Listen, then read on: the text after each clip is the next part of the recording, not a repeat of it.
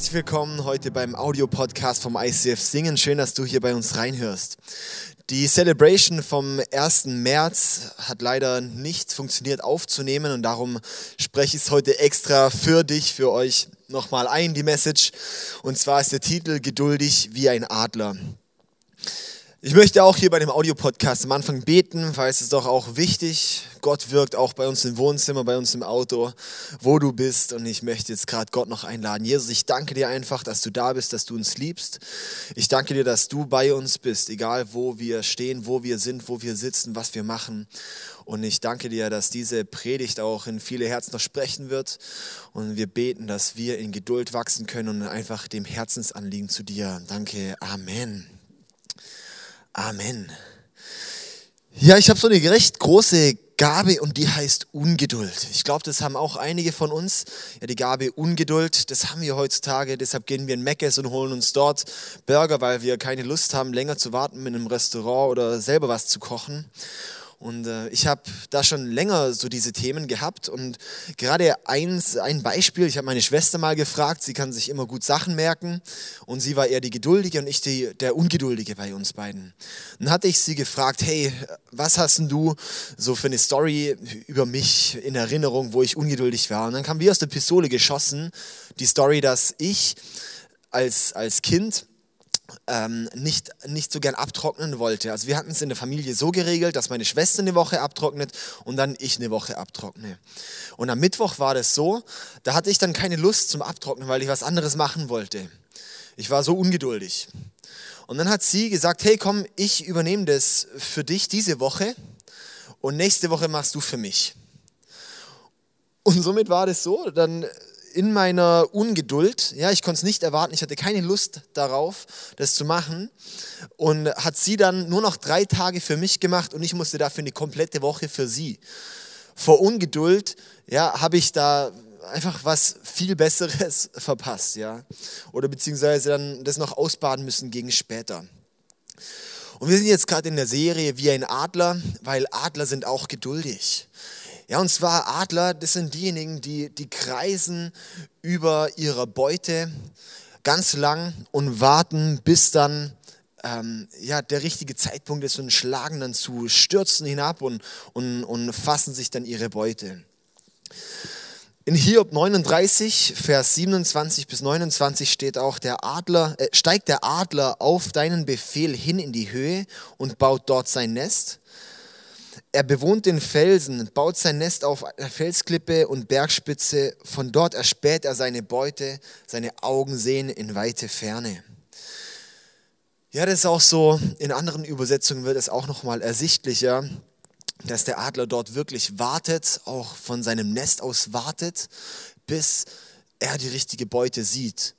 Und dann kann er zufassen. Er muss geduldig sein. Und er fliegt Warteschleifen. Ja, er kreist in der Luft. Wir sehen, wie häufig diese Vögel da rumkreisen, die dann sagen, nicht sagen, wir hören die ja nicht so reden, aber die, die Vögel, die, die, die kreisen dann und, und, und segeln dort rum und dann irgendwann ist es soweit. Kennst du das auch in deinem Leben, diese Warteschleifen? Du kreist in der Luft, du kreist in deinem Leben und fragst dich, hey, wann ist es endlich soweit? Ja, wann habe ich endlich einen neuen Beruf? Wann regelt sich das in meinem Beruf? Wann bekomme ich endlich einen Job? Wann bekomme ich eine Wohnung, ein Haus? Wann bekomme ich mal den richtigen Partner? Wann regeln sich die Probleme mit meinem Freund, meiner Freundin, meinem Ehepartner, was auch immer, mit meinen Kindern? Ja, wann ist es endlich soweit, dass ich endlich an mein Ziel komme, dass ich dorthin komme? Dass sich mein Gehalt erhöht, dass was auch immer. Kennst du diese Warteschleifen im Leben, wo wir kreisen? Fragen uns, wann werde ich endlich gesund? Wann wird dieses Problem endlich bewältigt sein? Und du kreist und merkst, du kannst gerade an der Situation nichts ändern. Und in der Situation nerven dann diese frommen Sprüche wie, ja, Gott kommt spätestens rechtzeitig. Und ja, leider gibt es einen Vers in der Bibel, was heißt leider? Es gibt tatsächlich einen Vers in der Bibel, Prediger 3, Vers 1. Da steht, alles, was auf der Erde geschieht, hat seine von Gott bestimmte Zeit. Also tatsächlich ist es so, dass Gott kommt rechtzeitig. Alles hat seine von Gott bestimmte Zeit. Und das dürfen wir wissen, dass erstens, das ist unser erster Punkt heute, erstens, Gott hat einen Zeitpunkt festgelegt. Gott hat einen Zeitpunkt festgelegt. Und zwar können wir da mal Abraham anschauen. Abraham ist das genialste Beispiel wieder für. Ja, wir haben zurzeit oft einen Abraham, aber das ist gut. Ja, Abraham ist eine wichtige und gute Person. Und zwar hatte Abraham die Verheißung, mit Sarah ein Kind zu bekommen. Er hatte die Verheißung. Gott hat es ihm gesagt. Und so ist es auch in unserem Leben. Gott hat dann den Zeitpunkt festgelegt. Gott hat bei Abraham den Zeitpunkt festgelegt, hey, du wirst einen Sohn bekommen. Gott kennt den Zeitpunkt, Abraham kennt ihn nicht. Und wir haben hier so ein Beispiel mit, mit diesem Meterstab. Und zwar haben wir hier einen Meterstab. Die kann man ja so schön ein, einknicken und klappen, ja. Und die, am Anfang stehen wir dort an einem, an, einem, an einem gewissen Punkt und denken so, jetzt haben wir das Ziel in unseren Augen.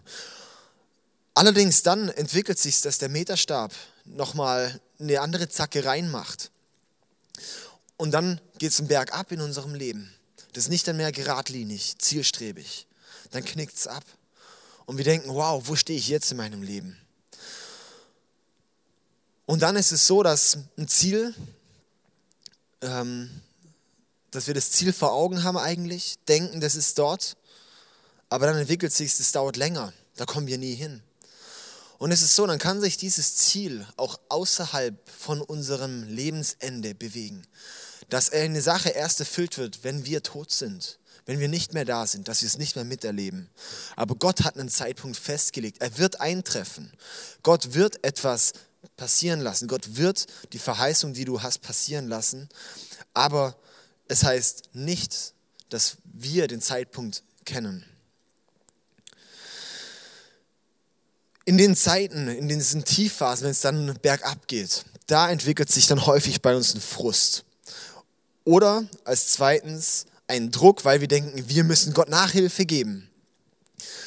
Gott hat aber einen Zeitpunkt festgelegt. Das war unser erster Punkt. Gott hat den Zeitpunkt festgelegt. Und jetzt kommen wir zum zweiten Punkt. Und zwar, Gott braucht keine Nachhilfe. Gott braucht keine Nachhilfe, auch wenn wir es denken, auch wenn wir in den Situationen, wenn wir den Druck haben, denken, boah Gott, du musst jetzt, ähm, ich, ich helfe jetzt dir, ich muss jetzt mal, mal, mal in den Hintern treten, dass jetzt mal was passiert. Ich muss das jetzt angehen. Und das hat Abraham da dann nämlich auch gemacht. Er hat gedacht, okay, Gott hat vielleicht einen Zeitpunkt festgelegt, aber hey, ich, ja okay, ich, ähm, ich muss ihm vielleicht mal ein bisschen nachhelfen, Gott, ja, ich muss ihm Nachhilfe geben. Und hat dann angefangen mit, mit der Magd von seiner Frau, ein Kind zu zeugen, hat dort den Ismael gezeugt. Und er meinte, ja, jetzt muss er, jetzt muss er äh, äh, da Gott nachhelfen. Und dann ist der Ismael da. Und dann sagt Gott, hey, nee, das ist nicht das Kind, das ist nicht das, ist nicht das verheißene Kind, das ich dir gesagt habe. Und jetzt musst du es ausbaden. Ja, und dann ist es so, dann muss, muss er, ähm, wird, wird Hagar, hat ein riesen schreckliches Leben dann, also ist die Magd und den Ismael, die werden dann weggeschickt und die haben wirklich Probleme und da muss Abraham für dastehen und das glatt bügeln. Und kennst du das auch im Leben, wenn wir dann manchmal nicht warten können, dass wir dann sagen, okay, jetzt helfe ich Gott nach und dann tun wir es und dann ist es sowas von in die Hose gegangen, dass wir es ausbügeln müssen. Und ich sage dir eins, Gott hat dafür dann keine Verantwortung, das dann noch ausbügeln zu müssen. Abraham musste dann nochmal 13 Jahre warten ab der Geburt von Ismael und dann kam tatsächlich der verheißene Sohn. Das Warten lohnt sich in unserem Leben. Das Warten auf den Zeitpunkt Gottes lohnt sich in unserem Leben. Und sonst kommen Ismael-Geburten. Wir wollen keine Ismael-Geburten in unserem Leben. Wir wollen Isaak-Geburten. Wir wollen die verheißenen Geburten. Wir wollen diese Sachen, die Gott uns wirklich im Leben verheißen hat. Und wenn wir verstehen, dass Gott einen Zeitpunkt festgelegt hat und dass er keine Nachhilfe braucht, dann können wir viel entspannter leben. Dann können, weil wir einfach auch wissen, dass es kommen wird, dass es gut kommen wird. Ich möchte dich fragen, vertraust du Gott genug, um zu glauben, dass deine festgelegte Zeit kommen wird? Ich möchte dich ermutigen, dass du geduldig sein kannst. Ja, manchmal kommt es uns ja dann vor, als ob andere Leute schon viel weiter sind. bei den Warteschleifen in unserem Leben. Ja. Der eine hat schon den Beruf. Ja, die, mit denen ich Schulabschluss gemacht habe, die haben jetzt schon ein eigenes Haus oder ein Auto oder eine Frau oder was auch immer. Der andere, der mit mir zusammen beim Arbeitsamt war, der hat jetzt einen Job und ich nicht. Und ich möchte hier zum dritten Punkt kommen, das ist das Kernelement von, von der Predigt. Und zwar der dritte Punkt ist, Wartezeiten sind Segenszeiten. Wartezeiten sind Segenszeiten. Kleines Beispiel nochmal von mir, meine Schwester. Und zwar, ich war, ich habe mit meiner Schwester, wir haben zusammen einen Surfkurs gemacht und sie war wirklich sehr geduldig. Sie hat dann wirklich auch gewartet. Sie hat bei der Theorie viel aufgepasst und sie hat nur das gemacht, was der Surflehrer gesagt hat und nichts anderes, nicht selber rumprobiert und so. Und ich war eher jemand, ich habe gedacht, oh, jetzt das Warten, das nervt, das ist doch blöd. Ich will jetzt gleich loslegen und ich habe dann dementsprechend nicht aufgepasst und im Wasser gemacht, was ich wollte. Und äh, dementsprechend war dann auch das Resultat. Meine Schwester kam glücklich am Tagesende dann an Land gefahren oder gesurft und ich kam angepaddelt mit einer blöden Miene, weil ich so sauer war, weil nichts geklappt hat, weil ich nur im Wasser war die ganze Zeit. Wartezeiten sind Segenszeiten. Wenn wir warten, das Warten lohnt sich manchmal, weil das wird dann was viel Größeres bringen, als wenn wir es gleich haben wollen. Ja, ich, ich möchte hier ein kleines Beispiel nennen gerade so das Thema Partnersuche ist doch auch immer das Thema, wo uns beim Warten herausfordert. Und zwar ist es so, dass ähm, als ich mit Sarah ähm, ja, angefangen habe anzubändeln, das war wirklich ein langer Prozess. Es ging über ein Dreivierteljahr, knapp ein Jahr. Und das war so, dass ich am Anfang schon auch was von ihr wollte und, und sie auch eigentlich. Und dann hat sich das allerdings, ähm, habe ich, hab ich wie Gott gesagt, ähm, hey Gott, ich werde jetzt drei Monate eine Zeit nehmen, wo ich den Ball flach halten will, wo ich es nicht konkret ansprechen werde. Ich werde, wenn irgendwelche Nachfragen kommen, dem ausweichen, weil ich möchte mich in der Zeit auf dich verlassen und ich möchte dir sozusagen den Ball zuspielen, dass du es lenken kannst. Jetzt gerade könnte ich sie sozusagen pflücken. Aber ich möchte, dass du, Gott, das mir, also dass, dass ich weiß, dass dein, dein Drive da drin ist, dein Wille da drin ist. Und dann war das nämlich so, ich bin dann drei Monate nach Sachsen auf eine Bibelschule und Sarah ist nach Heidelberg zum Studieren. Und wir hatten da eine natürliche Distanz von drei Monaten. Und das war dann da, wo ich, wo ich ähm, ganz klar das dann gesagt hatte, okay Gott, da werde ich äh, nichts groß ansprechen. Dann war das so, dann hat sie da auch, ich habe dann natürlich ab und zu mal schon noch angerufen, so ein bisschen Kontakt halten, aber dann hat sie, kam wirklich auch so Nachfragen so mit, hey, ja, wie, was, ist denn, was ist denn bei uns los da jetzt eigentlich? Redest du auch mit anderen Frauen so viel oder telefonierst du da auch? Und ich so, ja, ich habe noch eine andere Freundin, mit der telefoniere ich auch ab und zu mal. Und so habe ich dann versucht auszuweichen. Und es war wirklich schwierig. Und es war so schwer für mich, weil ich, ich hatte da Gott gesagt, hey Gott, ich, ich werde warten und ich werde da den Ball flach halten. Und, und mich nicht, ja, mich nicht dort näher hinbewegen, weil ich möchte sehen, dass du es in die Hand nimmst. Und dann habe ich gemerkt, wie bei ihr dann plötzlich sich distanziert hat. Wie sie dann plötzlich, ja, gemerkt hat, okay, dann, dann wird er wohl doch tatsächlich nichts von mir wollen. Und dann hat sie da angefangen zu zählen, dass da irgendwelche anderen noch interessant sind, weil wir sind ja nur Freundinnen, ein Freund erzählt mir sowas ja. Und so weiter ging es dann. Und es war so schwierig für mich. Und dann war es irgendwann nach den drei Monaten und ich habe gedacht, okay, jetzt muss ich es wirklich mal ansprechen. Dann habe ich es angesprochen und was war dann? Ja, ähm, ja wir können es uns mal überlegen grundsätzlich, dass das vielleicht was werden könnte. Und dann einen Monat später gibt sie mir einen definitiven Korb.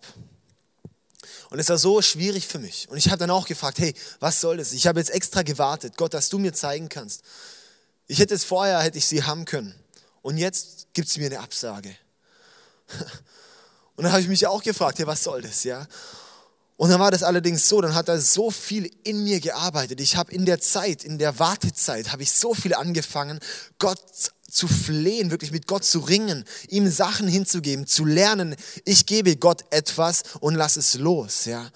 Und dann, das hat in meinem geistlichen Leben so viel Entwicklung gebracht. Und dann war das so, als sie mir den Korb gegeben hatte, hatte ich dann einen tiefen Frieden, dass es richtig war und dass es die richtige Entscheidung ist und dass das richtig geführt war. Und hat er dann gesagt, okay Gott, ich möchte das akzeptieren. Ich habe gesagt, ich möchte, dass du es längst, nicht mein Wille, sondern dein Wille geschehe. Aber wenn sich, ja, aber, aber wenn, wenn, wenn, wenn sie sich noch die Meinung ändern soll, dann, dann, dann muss das ein Wunder sein und dann weiß ich, dass es von dir das Go ist. Ja?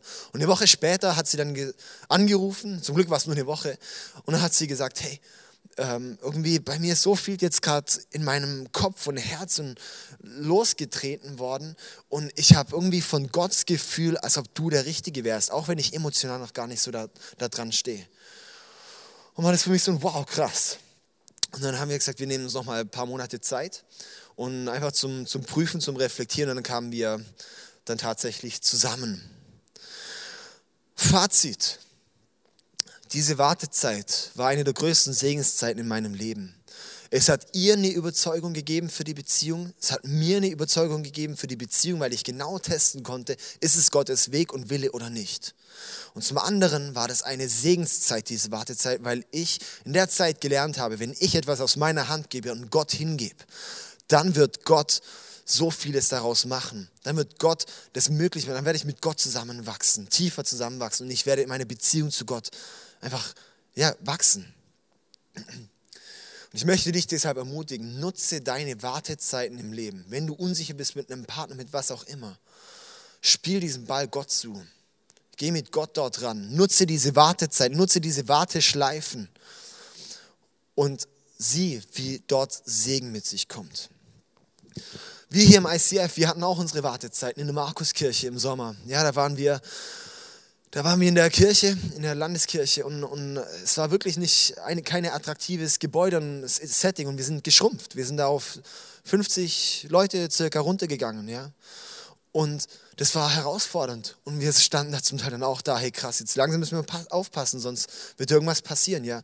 Aber es war so eine Segenszeit, weil die Leute, die dann dort geblieben sind und dabei waren, das waren diejenigen, auf die man bauen konnte, auf die man wirklich setzen konnte, wo wir wussten, ja, wenn sie, die, die stehen auch in diesen Zeiten zu uns. Es hat den Kern gestärkt und es hat uns so aufgebaut, dass wir jetzt hier reingehen konnten und jetzt auf über 100 Leute wachsen konnten in weniger als einem halben Jahr. Das war wirklich ein Segen. Diese Wartezeit war eine Segenszeit. Und auch heute, ich bin der Überzeugung, Gott möchte, dass hier hunderte Menschen noch reinkommen. Dass wir eine Kirche werden, wo, wo viele, viele Menschen sind, wo wir drei, vier Gottesdienste haben mit drei, vierhundert Leuten jeweils. Dass hier viele hunderte und wenig Tausende, wie auch, oder viele Tausende, wie auch immer, viele Menschen kommen werden. Gott möchte die schicken. Gott möchte, dass Leute ihn kennenlernen. Das ist sein tiefstes Anliegen. Und er möchte uns als Christen nutzen und somit auch uns als Gemeinde.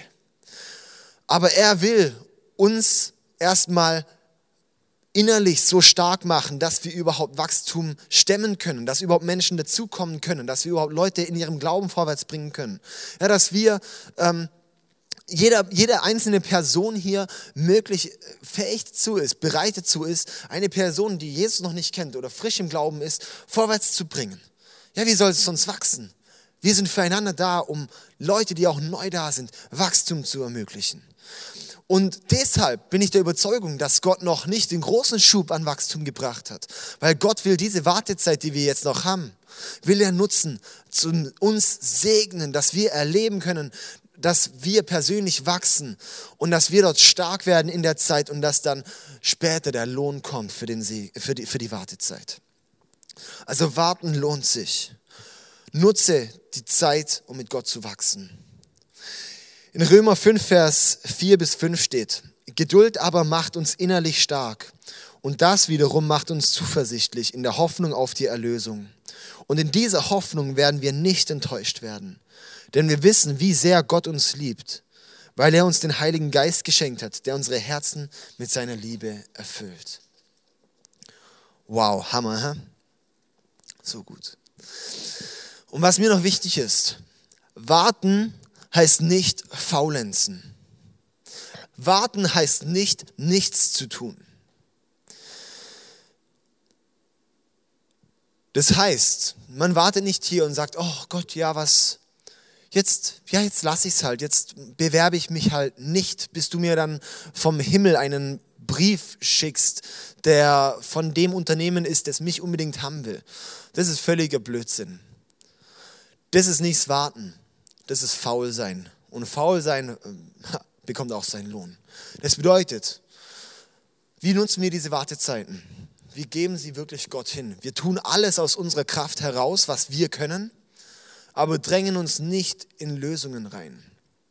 Wir prüfen es vor allem, ist es mit Gottes Wille? Ist es in Einklang mit dem, was Gott vorhat? Und jetzt kommen wir hier zum vierten Punkt, und zwar Gottes Zeitpunkt herausfinden.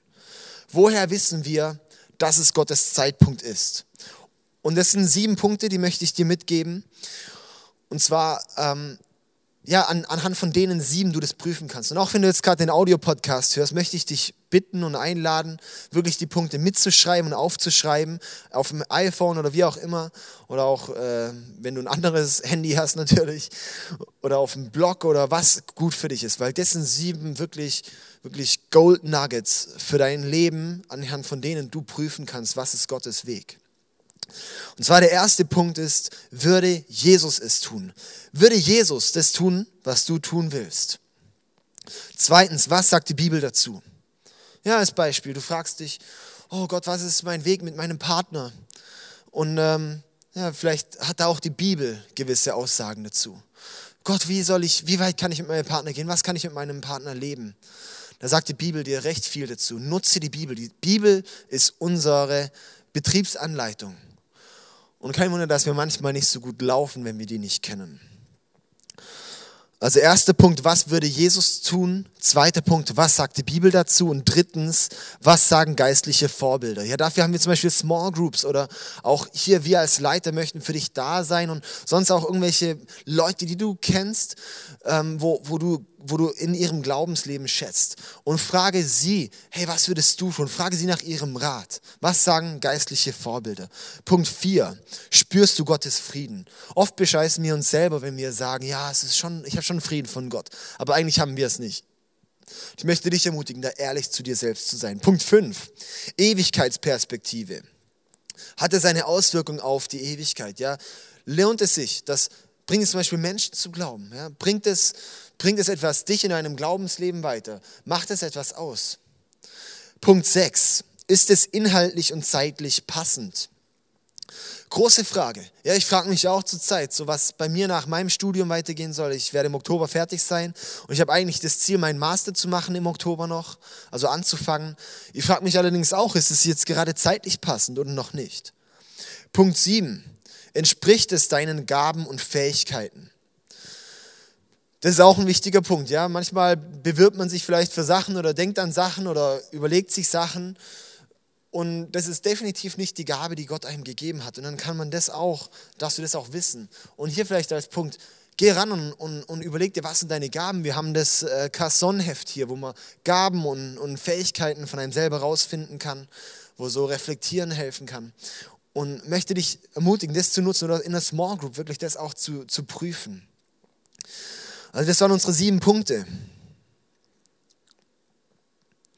Und ich möchte dir als zum Abschluss noch den Einsatz mitgeben. Würde, also Gott würde es sofort tun, wenn es nicht einen bestimmten Grund gäbe, dass er es nicht tut. Gott würde sofort deine Warteschleife auflösen, wenn er nicht einen Grund hätte, dass du diese gerade fliegst. Gott hat einen Sinn hinter deiner Warteschleife. Und ich möchte dich ermutigen, diese zu nutzen.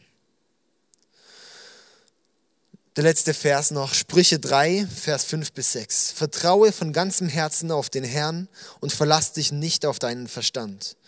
Denke an ihm, was immer du tust, dann wird er dir den richtigen Weg zeigen. Amen.